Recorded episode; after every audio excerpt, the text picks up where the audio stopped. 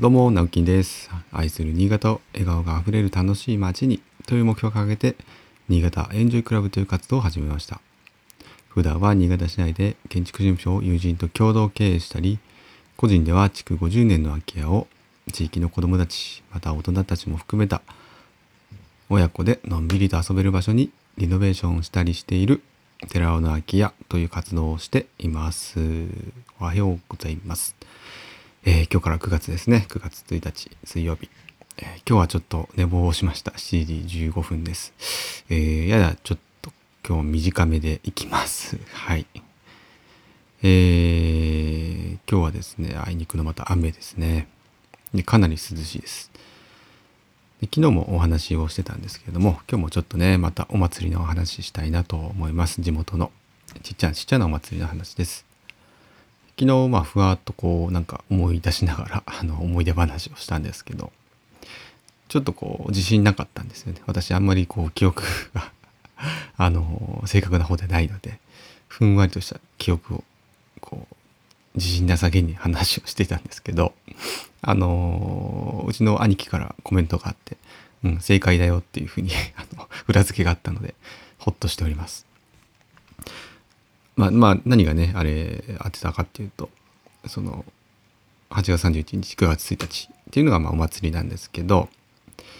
えっ、とまあ学校にもねこう働きかけをして、えー地域のお祭りなのでっていうことで早上がりを、まあ、早くこう帰らせてですねその我々の地域の子どもたちだけですねお祭りだから早くまあ返してたということです。やっぱりそんなね記憶もやっぱあるんですよね。だから合ってました。あの学校よりお祭りの方が大事っていうねその そういう価値観だったわけですね、まあ、今もそうなのかちょっとわからないんですけどもしかしたらもしかでもそうそうかもしれないですね。あの日中に平日にお祭りやったりしますからね未だに。休ませるっていうのは全然あると思います。なんかそれって特別感があってね子供としては実は結構嬉しかったんですね。はい。まあ学校ももちろん好きでしたけどやっぱ年に1回のお祭りなんかこうみんなね学校にいるのに先に帰るって結構なんかニヤニヤして帰ってました。多分。ウキウキして帰ってました。うん。まあ、そういう意味でもやっぱ子供にとってもね大事なとっても大事なイベントだったと思うんですよね。でまああの一時期ちょっと私が行かない時期があったという話も昨日したんですけど、まあ、7年ぐらい勤めたまあ会社だったんですけどねあの専門学校卒業して7年ぐらい勤めたんですが、まあ、その間こう土日土日じゃないなえっと水曜日が休みだったので土日は仕事だったんですね。なんで逆に平日水曜日にちょうどみこしやるっていうタイミングではまあ帰れたんですよね。休みをまあ特に取らなかったって、まあ、ちっちゃいちっちゃい会社だったのでねなんか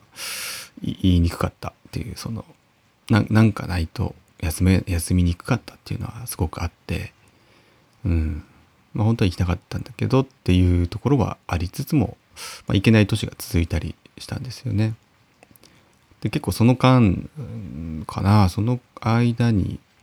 割とこう暗黒時代というかすごく人数が減った時期が確かあったのかな。私もなんか、詳しくはないですけどでもこううちのね兄貴が、まあ、青年会長やってた時とかもあったりとかその時は行ったんだったかな。なんか「うん来いよ」って言われて行ったような気もするんですけど。まあやっぱり年によってねかなり、えーまあそれに参加する人が多かったり少なかったりっていうのがやっぱりあったということですね。でまあそんな感じで私が個人事業を、ま、ちょうど29歳30歳ぐらいの時に、まあ、独立開業して個人事業を始めたんですけどその時からね毎年やっぱり帰るようになったんですがやっぱそこで改めてこう気づくんですよね。あのそもそもやっぱ私が子供の時とかの祭りの風景って、まあ、縁日がそれなりにあったんですよね。えー一通りありました。ただまあそんな大きくはないのでそうだな1234567 8、9、10、10から10、12、3ぐらいはあったのかな多い、多い時、私は、あの、子供の時はね。ただ、それがもうやっぱりこう、縁日のその、屋台も、どんどんどんどん減ってる感じで、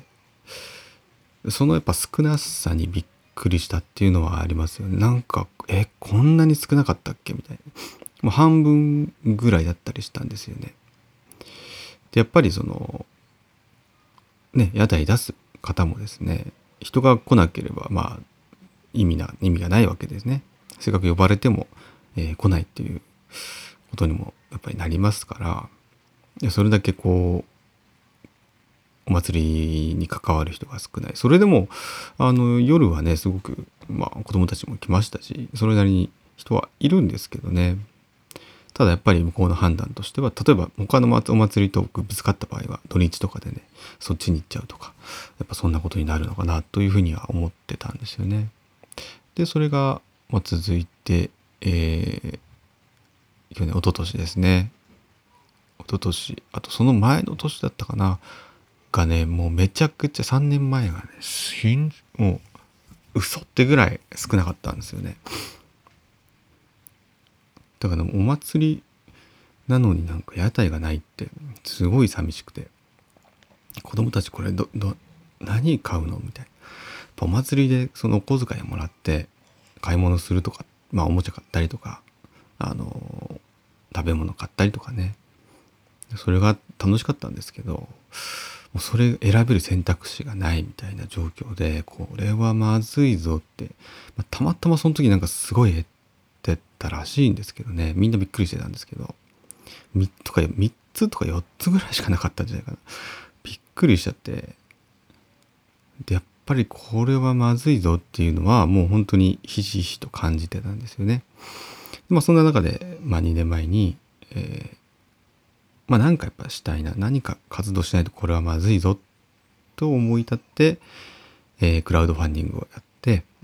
えーこのお祭りをね保存していく続けていくためにあのまずそのあるべき今今の姿今の開催してる姿っていうのを、えー、プロのカメラマンに撮影してもらって、えー、映像として残そうと。っ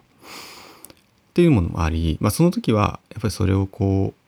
う外の人にね、えー、その地域の人じゃない人に見せてあのちょっとでも興味も持ってもらってえー、祭りに参加してもらうなんてことも考えてはいたんですけど、まあ、その残念ながらね、次の年、去年からはまコロナウイルスっていうものが蔓延してしまって、えー、中止、中止と、2年連続中止というふうになってしまいました。なのでね、まあ、ある意味全然その時考えてない未来がもう来ちゃってるんですけども、強制的に中止になっちゃってるっていう。だからこれがまた再開するんだろうか、来年はどうなんだろうかとか、それからまたその後もですよねどんな形で続けていくのかっていうのはまあこうくしくもですね、えー、急にこう多分検討せざるを得ない状況になってる気がするんですよね。この間にもやっぱり人口は減っているわけなのでうん形は変わってしまう可能性もありますね。まあ、逆にこうなかった分まあ若い方私の世代とかねあの、まあ、元気な世代はえー、逆にこう祭りだってもどうしてもしたいとかっていう気持ちは盛り上がっている気はしているんですけどもまあそういった、まあ、気持ちをですね来年ぶつけてもいいのかなという気は若干していますので、えー、少しずつですね、はい、まあこう新潟エンジョイクラブ、まあ、魚沼エンジョイクラブというのを始めましたけど何かこうお役に立てたらなと思っております。はい、結局9分も喋っちゃいました。はい。ということで今日も一日張り切って笑顔でお仕事頑張りましょう。それではまた。バイバイ。